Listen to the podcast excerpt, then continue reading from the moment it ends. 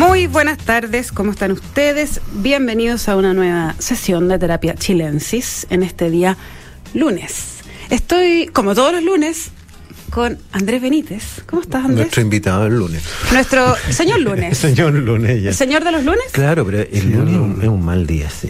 Es un mal día porque viene con la energía así como ¿Da uno? Bueno, está Arturo también, yo siempre pongo a hablar antes que, que presente por, Arturo. Sí, pues, no me, no, está interrumpiendo.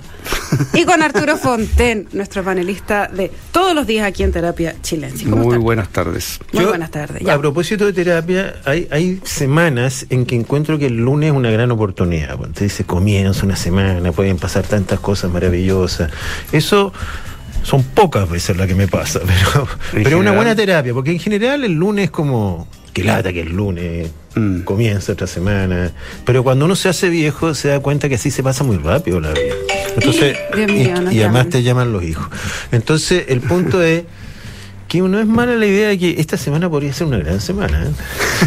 o sea, partir con eso. Es partir claro, con esa idea. De todas las cosas eso, que pueden pasar. Pero es que yo creo que tiene, que tiene, que ver la edad también de uno, eh, porque cuando uno tiene hijos chicos, lo único que quiere es que sea lunes. Ah, Es que eso le pasa a algunas madres, otras no. Otras sufren el lunes en la mañana porque se desprenden de los cachorros. De siempre Arturo no, no, no, pierde la ocasión de decirme, remover mi conciencia. es mala madre. Pero yo me acuerdo que cuando mi hijo era más chico, decía, ay, por favor, que llegue el lunes. Se vayan rápidamente al colegio. le para la pandemia. Uf. Uf. Ya, oye, bueno, eh, esta oye, semana. Espérate, antes de que entremos en la convención, es que te acordaste de la pandemia, es que como están subiendo las cifras. Sí, están subiendo un poquito. No quiero alarmar a nadie, pero yo. Eh, me imagino que este es un rebote, como van a ver mucho en la vida. Sí estamos muy atrasados en la vacunación. Pues. La Eso gente, es lo que ha pasado, ¿no? Estamos poniendo estamos, remolones en, la, en las vacunas. Estamos en un 40%, una, una, tasa muy baja, así que hay que ir a vacunarse, lo primero. Eh, pero me acordé de lo que vivimos, que yo todavía no puedo creer lo que vivimos hace un no, dos años, dos años y, y, algún retazo tuvimos a principio de año, del año pasado, pero encerrados, cuando tú dijiste, Increíble. y en pandemia, si esto va a quedar marcado, no sé, en, en la vida de uno, y lo digo porque todos nos tenemos que poner de acuerdo que aunque nos encierren, no encerrarnos, ¿no es cierto? Que yo creo que es imposible que Está nos llamando a la rebeldía. No, es que no podemos vivir de todas maneras. Es que yo creo que el mundo se equivocó. Y yo hay una sensación de que nunca debimos habernos encerrado así.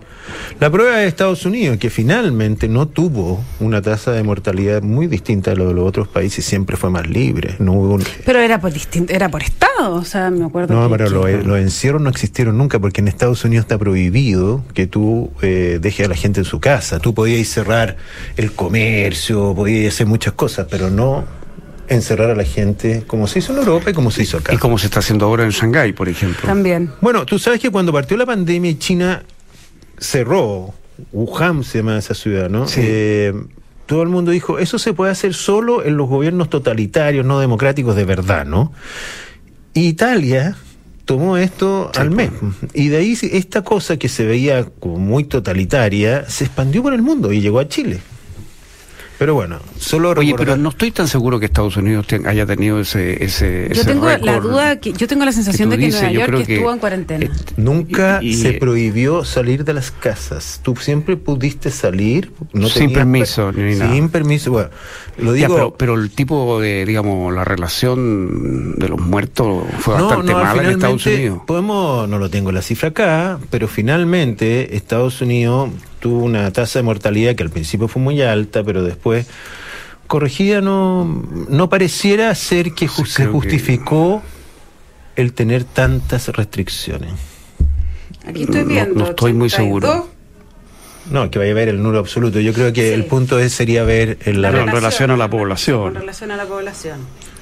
Bueno, pero lo vamos a buscar ahora. Vamos a buscar era era un, una anécdota, dado que nos están asustando de nuevo con que viene viene o sea, viene el mal. Independiente de, de los es verdad que la, nos, va, nos va a marcar para la vida. Para, para la historia. Tengo un. Ya que estábamos hablando de, la, de las maternidades y paternidades, mi hijo de 10 años eh, me ha dicho muchas veces qué mala suerte tuvimos de que sí. nos tocó ser la generación COVID. O sea, algo que no se le olvida. Las cifras de educación hoy día veíamos en, en Mercurio, me parecía que, que mostraban el retroceso en educación de todo lo que, había, que había generado la pandemia, o sea, el efecto psicológico, las cosas de violencia que hemos visto hoy día en los colegios una de las explicaciones, porque te dicen que son multifactoriales, etcétera, pero una es que también el encierro y lo que eso provocó y arrastró en eh, las mentes. Por eso digo que, independientemente de las cifras, sería, creo, imposible encerrar una población de nuevo. O sea, si mañana tú decretaras acá una cuarentena... No se cumpliría. No, no, no. Yo, yo, yo llamaría a la desobediencia civil, fíjate, con, con nombre y apellido. diría, no sabéis que no estamos para tonteras. Eh, o, sea, basta. ¿Nos van a cancelar después de.? Bueno, yo creo que lo que pasa es que con la vacuna, eh, claro, la, posibilidad de. Es verdad que uno eh, habla, la, porque la posibilidad de enfermarse no, no grave es hoy día mucho más es mucho más alta de que tú no tengas complicaciones. Sí, no estamos con el riesgo del colapso del sistema hospitalario que teníamos en ese momento. Así es. Bueno, con todo, igual la gente debería ponerse las pilas con la cuarta vacuna eh, e irse a poner esa sí, y a las personas segunda dosis de refuerzo. Yo conozco varios amigos míos que les ha dado los últimos días, gente joven, digamos bajo 40, y les ha dado muy fuerte. Muy fuerte. Pese a tener tres dosis. Sí, bueno, mi caso tu caso. Sobre todo por lo de menor de 40. Ya. bueno. Qué duro fue eso. Qué duro. Menor de 40. Pero yo veo que no tengo menos de 40. No, pero fue duro para nosotros, pues, mujer. Pues, sacarnos así la edad tan bruscamente. Pero si yo tengo más de 40. Ah, sí. No, tiene menos de 40, está tomándote el pelo. Pero, no, tengo 42, voy a cumplir 43. Qué joven, igual. Ya, pero eso no, no es tema de este programa. Oye, la convención y La convención. La convención con 499 artículos, normas permanentes y 49.637 palabras. Cerró su trabajo el borrador el día sábado. Sábado. Sábado. Em, y se entrega la, la propuesta al menos más extensa, ¿no? Del mundo en este momento. Sí, será la más extensa, para entender, ¿cuánto tiene la constitución actual? ¿Cuántos 143 artículos? 143 y pasamos a cuánto? 499. 499 artículos. Ahora, hay gente que te dice, da lo mismo, eso no es una forma de medir eh, no, sería la segunda constitución más larga del mundo después de la de la India. Entiendo que la India está más corta ahora. ¿Ah, sí? Sí. Ah. Oye, pero ¿te acuerdas que al principio se hablaba la idea de una constitución minimalista? Ahora, la extensión eh, yo creo que sí importa, porque me imagino que una constitución larga se mete en más cosas. Eh, y dictamina más situaciones de las que si es más corta, ¿no? Salvo que se dedique muchos párrafos a lo mismo, que sería otra posibilidad. Sí. Hay una, eh, escuché a la mm, convencional Bárbara Sepúlveda, que decía que, bueno, que naturalmente puede ocurrir que en la Comisión de Armonización eh, se fundan algunos artículos y esta cifra baje. Oye, pero el punto de fondo Por que, que algo lo, lo esbozaba yo en delante era la presidenta de la convención dijo, más allá de todo, tenemos un, presentamos un texto que es mejor que el que teníamos. Y entonces, eh, claro, se ha hablado mucho de los detalles, el sistema, no los detalles, detalles importantes, el sistema político, el derecho a propiedad, muchas cosas, no sé, la, eh, la cosa plurinacional, los derechos indígenas, pero no sé qué les parece a ustedes esa frase, el texto que entregamos es mejor que el que teníamos. Eso parte no sé si parte de una asunción del que teníamos era malo, eh, er, aparte el origen, porque el origen Claro, eh, eh, uno no sabía. Tú dices que hay que separar el autor de la obra. Así, este si ustedes hicieran un análisis, dirían: ¿el texto entregado es mejor que el que teníamos o no sabemos todavía?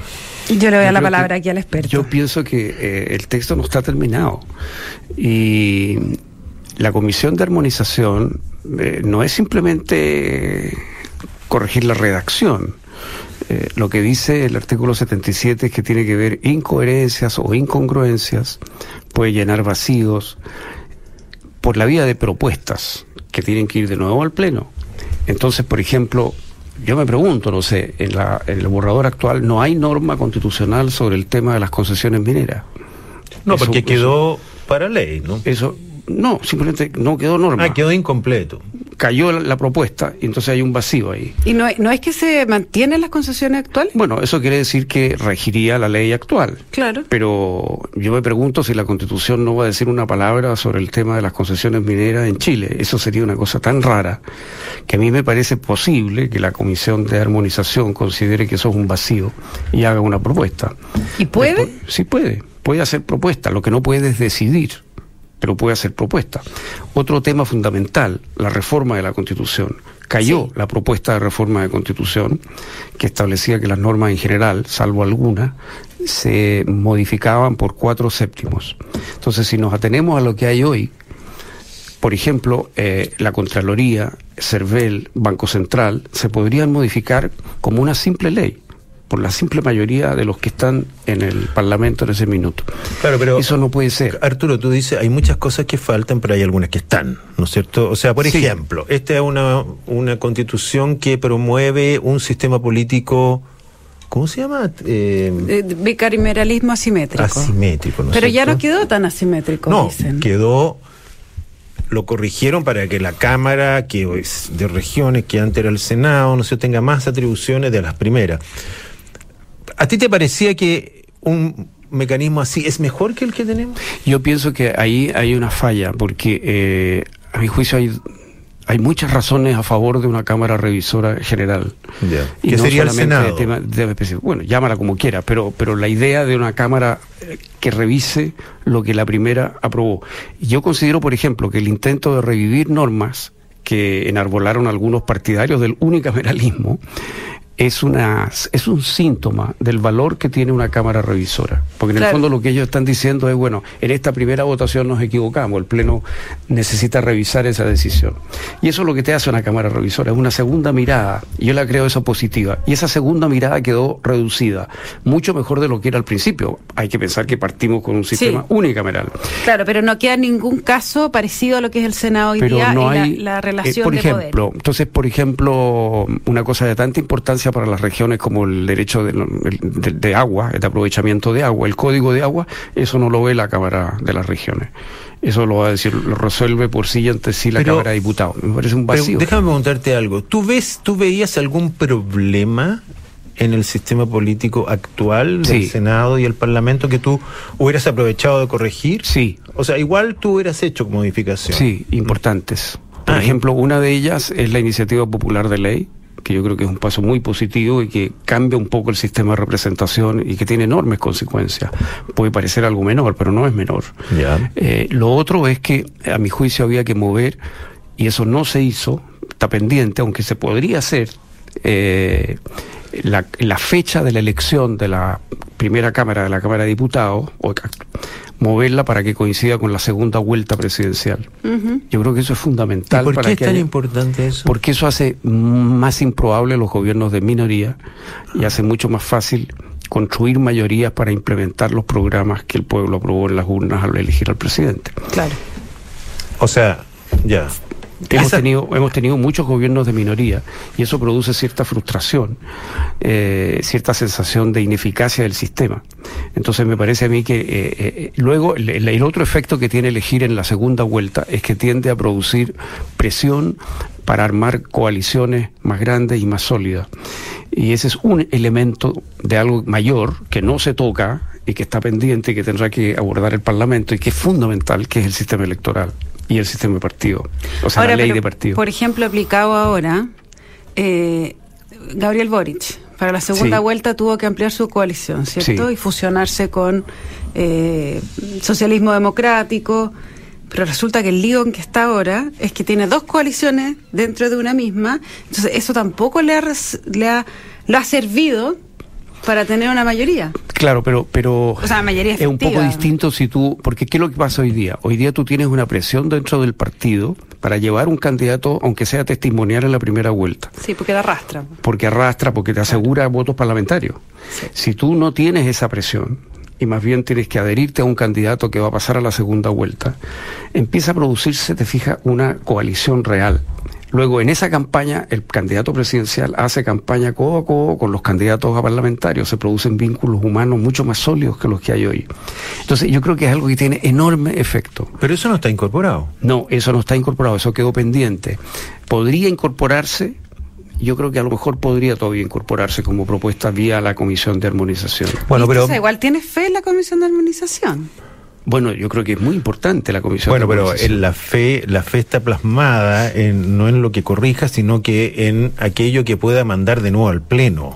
Claro, yo creo que tú dices la comisión se va a encontrar con ciertos nudos o propuestas que tendría que mandar al pleno, el pleno votar sobre ellos, pero ya no en comisiones, me imagino, no, una votación no, de un día. No, la propuesta que haga la comisión de armonización como comisión va al pleno y el pleno puede rechazarla. Entonces, hay pero podrá rechazar algunas cosas y otras no. Ah, no, es una propuesta completa. Yo creo que van a ser propuestas, que se va a votar eso indicación por indicación. Sí, porque por ejemplo lo que tú dices, eh, queremos que las elecciones de la Cámara de que ahora se llama, no sé, pero la antigua... Congreso de Diputados. el Congreso... a ver, a ver, diputado o diputada. Es, eh, sea la segunda vuelta de la elección presidencial. Eso yo pienso que irán a tirar una indicación para ver cómo vuelve, porque al final el proyecto que ellos presenten tiene que votarse como un todo, ¿no? No pueden ir votando indicaciones, ah, esto es lo que quedó. De eso se trata armonizar, ¿no? Claro, pero, pero el que, eh, que haya esa armonización total no, no va a excluir, yo creo, una votación. No, individual. Individual, me parece. No sé, todo esto depende cómo lo decidan, pero me parece que lo probable es que haya una votación eh, particular. Es lo habitual. Por Ese trabajo ya comenzó, José. Sí, eso es trabajo comienza hoy día, entiendo, ¿no? La comisión de armonización. Todas las comisiones están hoy día, ¿no? Están en el pleno, primero en Antofagasta y luego las comisiones se se dividen eh, y se lanzan a trabajar y es un trabajo largo eh, y tienen muy poco tiempo para hacerlo. Oye, todo esto, hablando políticamente ahora, no sé si a ustedes les parece, es un tiempo que podría venirle bien a la convención si lo hacen bien, ¿no? Porque se van a acabar, supongo que la Comisión de Armonización tendrá una, una mirada de altura mayor, a pesar que son los mismos miembros, pero dado lo que están haciendo, yo creo que lo que le hace muy mal a la convención son todos estos chascarros que pasaban en las comisiones, de gente que quería desde condenar al presidente Piñera hasta estatizar el cobre, o, cosas muy particulares, ¿no es cierto? Y a veces muy locas. Eh, y yo creo que eso empezó a cansar mucho si yo quisiera que ganara la prueba, lo que haría es tratar de que en este tiempo se vea una cosa más unitaria, que se van resolviendo los problemas más allá, que a uno le guste o no. Pero puede venir un periodo, y creo que tú lo dijiste, José. Yo creo que, que, sí, que, que, el texto más bien hable por sí mismo, más que las personas que lo escribieron. Ah, o sea, yo creo que eso le puede hacer bien. De hecho, las encuestas de ayer, que si Subió un poquito. Sí, si bien no, no, no hemos entrado todavía en ese periodo, pues subió un poco la prueba y no, no va en cadena, sí. Ahora, no sé eh, si esa es la circunstancia, pero eso podría... ahora, las encuestas están bien separadas en esto, ¿no? Bien distintas a Pulso Ciudadano. Pulso Ciudadano está diferente. Tiene un rechazo más alto más alto. Sí, muy, más alto. Muy, muy claro, pero el rechazo, digo, le hacía bien esta primera parte para quienes son partidarios del rechazo, porque la pelea chica, sí, sí, sobre todo el show de la locura, de repente, ese convencional que se bañaba y votaba, todas esas cosas. No, no se bañaba y votaba, votaba bañándose, mm. que no es lo mismo. Es verdad, es peor, porque bañarse para ir a votar. Está, muy bien, es un acto republicano, de, por favor, bañes antes de votar. ¿Eh? Pero entonces, estoy en la ducha, perdón, señor presidente. Bueno, pero todas esas cosas yo creo que más allá, el, el mm. formato de la convención hacía muy mucho daño a, la imagen que proyectaba. Ahora van a poder hacer esta campaña estos hombres. ¿no? Ah, sí. Pueden, hacer. pueden hacer, el eh, gobierno también. Mm, eso supone que no, pero sí. sí. O sea, tienen que ir a socializar, como dicen, a los territorios el, el texto del borrador va un periodo porque este periodo dura dos meses. No, pero cuando la elección en septiembre. 4 de septiembre. O sea, quedan bastantes meses. termina el 4 de julio, cuando se, entrega, el y, y, de ahí se hace. Oye, lo eh, otro que importa mucho ver con cuidado es eh, lo que va a pasar en la comisión de, transición, ¿no? que es el puente. La norma transitoria. Claro, porque ahí eh, puede haber mucha tensión. Pese que ya pareciera haber un acuerdo, ¿no es cierto?, en que se va a respetar el periodo las del Parlamento, del presidente, ahí se está discutiendo si el presidente iría a reelección o no, se ha dicho claro, que, no. que no. O sea, hay una cierta prudencia, ¿te acuerdas que al principio decíamos, bueno, este Parlamento va a durar cuánto? Pero sí. que, que, yo creo que sería interesante que eh, explicáramos por qué es tan importante. Bueno, hubo una propuesta, por ejemplo, que obviamente yo creo que no, no se desechó, me parece, pero en fin, hubo una propuesta que todo se reeligiera de nuevo en función de las nuevas normas, por ejemplo, todas las autoridades políticas. Eso sería una cosa drástica, eso sería descarrilar el tren, me parece. Eso no, Sigue no, refunda, no va a refundacional. Ah, no va a prosperar. Pero en todo caso, por ejemplo, una pregunta importante, ¿qué pasa con los senadores que fueron elegidos recién por ocho años? Claro. Entonces van a durar cuatro, van a durar ocho, si duran ocho van a durar con las mismas atribuciones que tienen hoy o por el camino se les van a cambiar las atribuciones, cuándo se les van a cambiar las atribuciones. Incluso se ha planteado el tema del presidente mismo, eh, si el presidente mismo debe seguir o no, dado que se cambian muchas de sus atribuciones importantes, porque lo que se dice en la reforma constitucional que permitió el proceso y que ya forma parte del texto constitucional es que bueno, se puede cambiar una institución siempre que lo que se plantee sea sustancial. Uh -huh. Pero bueno, ahí hay un, una pero, cuestión pero de criterio. Es, pero es importante la comisión más que nada por la estructura política que, da, que tiene el... Bueno, también puede haber efectos, por ejemplo, en el sistema previsional. Ya, es que eso, ¿Dónde están lo, los puntos que uno tendría que mirar? ¿Qué pasa con la Claro, por ejemplo, aquí, digamos, si es que va a haber una ley que modifique drásticamente el sistema previsional, a lo mejor va a haber presión Oye, para que esa ley se apruebe muy claro, rápidamente. El previsional, el de salud.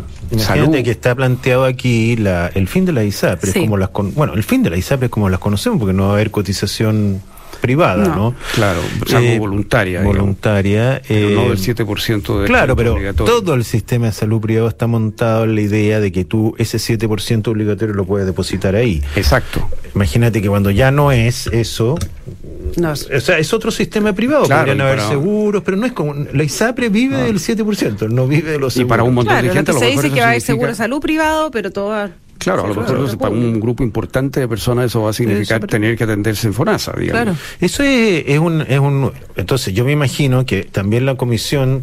Es que yo en, en, en mi ignorancia pensaba que la comisión de armonización iba a decidir el todo o nada. ¿Te fijas? Esto empieza a aplicarse en tal fecha. Pero claro, como tú dices, pueden haber cosas que se aplican de inmediato, otras que después. Mm. Entonces... eh, eh, Hace mucha diferencia. Hace mucha eh, diferencia. Y la presión sobre el Parlamento va a ser muy grande porque hay muchas leyes a las cuales se le ha puesto plazo. Eh, en muchas materias, deben ser más de 30, por decir algo, y son leyes fundamentales, no estamos hablando de unas leyes chicas, digamos. Eh, cada una de esas leyes va a tomar mucha discusión, mucho tiempo. Va a haber... Ahora, por otra parte, como dijo la, la Corte Suprema, bueno, no, esto no, no, no tiene sanción si no se cumple el plazo. Claro. Entonces el plazo un poco es un, un Una- deseo, eh, una claro. aspiración. Pero va a haber... ¿Cómo no va a haber sanción? O sea, si se dice eh, que la Constitución en su parte fundamental comenzará a operar después de que termine este gobierno, ese es un plazo, ¿no? Sí, pero por ejemplo, si tú dices hay un plazo para fijar, no sé, eh, el sistema de demarcación indígena para los efectos de la justicia indígena, digamos dos años. Claro, y Y si no se no- esos dos años, ¿qué, qué pasa? Claro. Nada. pues. Ahora, es distinto si tú dices que un órgano, por ejemplo, el Tribunal Constitucional, eh, deja de operar en tal fecha Y pasa a operar el nuevo órgano. Ahí sí hay un plazo. Ahora, todo esto dep- de nuevo va a depender de lo que haga la Comisión de Armonización y lo que haga la Comisión de Transición, porque en una de esas una cantidad de cosas que hoy día no tienen plazo, salvo la idea del plazo, o sea, no tiene sanción no cumplirlo, a lo mejor le van a incorporar algún mecanismo que lo haga obligatorio. Eh, entonces, te digo, la fórmula todavía está por verse lo que esto es. Este- este ¿Quedó un- claro cómo se cambia la Constitución? no, eso es lo que te la- decía hace un rato. la reforma hay, una- hay constitucional. algunas normas, por ejemplo las del sistema político y derechos fundamentales, Mm. que o se cambian por dos tercios o se cambian por un eh, vía plebiscito. Sin- en, en dos palabras. Pero hay un montón de normas que, el- que no están incluidas en ese listado taxativo y que no tienen quórum especial, o sea, se, a- se cambiarían como una simple ley. Por ejemplo, todo lo relativo a la minería, lo relativo a la Contraloría, al CERVEL, al Banco Central, cosas de esas. Pero, pero, pero Arturo, en ese sentido también podría el Parlamento, quien estaría a cargo de cambiar eh, eh, ahora la Constitución, cambiarla drásticamente. Sí, pues. Claro, en- en si eso no se cambia, si esa norma no se cambia, el- lo que se aprobó sobre Banco Central o sobre Contraloría o sobre CERVEL, lo puede cambiar una mayoría simple el Parlamento Pero el. Parlamento podría decir, la norma sobre minería, Banco Central, ahora van a tener un quórum más elevado. Eh, Podría eso cambiar es- la norma. Claro, también. eso sería una, un, claro, un- una reforma constitucional hecha por el nuevo Parlamento. Claro, pero... ah, Eso se puede. Que también se ha especulado mucho de que esta constitución podría estar sujeta a muchos cambios, aunque Y- se es lo probable. ¿no Yo creo que es lo probable que va a ocurrir eso. Pero a mí se me ocurre que este tema de la reforma constitucional es algo que va a abordar la Comisión de Armonización. Porque no, no, no concibo una constitución que, que, que se presente y que tenga como regla general que se la puede cambiar como una simple ley. Es como una no constitución. Entonces, Ahora, eso me parece una incongruencia. Muchos de estos vacíos, no sé, José, tú lo has visto, pero corresponden más bien a que no se pusieron, no se pudieron poner de Que no acuerdo, llegaron a acuerdo. más Así que es. se les olvidó ponerlo. No, no, o sea, no, no, olvidar, pero No, no, no, no, lo, no lo pero- quisieron dejar en el aire, es que Claro. no pudieron llegar a acuerdo. No pudieron llegar a en acuerdo ese sentido, una entonces- constitución muy incompleta hasta ahora, ¿no? Bueno, esa es la paradoja, que, que siendo Con larga, todo lo, con todo lo enorme que es. Es eh, larga y sin embargo tiene vacío porque no hubo acuerdo y la fórmula que se aprobó fue o dos tercios o nada, o no hay norma. Entonces, por ejemplo, sobre el cobre, en un país minero como Chile no habría norma de estatus constitucional. Eso a mí me parece inconcebible. Increíble. Se nos acabó el tiempo, señores. No alcanzamos a hablar nada de eh, las las temblores que hay en la moneda, sobre todo esta mañana, ¿cierto? Así es. En Por que el estado intermedio. El estado intermedio o de, ¿cómo se llama? Protección, etcétera. Qué etcétera. manía, a propósito de la convención, perdón, de cambiarle el nombre a las cosas como si eso solucionara los problemas. El Senado no se llama Senado, la Cámara no se llama Cámara. A veces que es como un trauma con los nombres. Entonces ahora no- este estado intermedio es un poco eso, ¿no? Parecido. Les cuento a ustedes que el IVAP promueve la independencia de las personas mayores con servicios a domicilio de compañía y apoyo que incluyen actividad física y cognitiva. Visita www.livap.cl y a continuación información privilegiada al cierre y luego sintonía crónica Epitafios junto a Bárbara Espejo y Rodrigo Santa María. Andrés Benítez, Arturo Fonten, muchísimas gracias por esta conversación. Que estén todos muy bien. Buenas noches. Muy buenas noches. Buenas noches.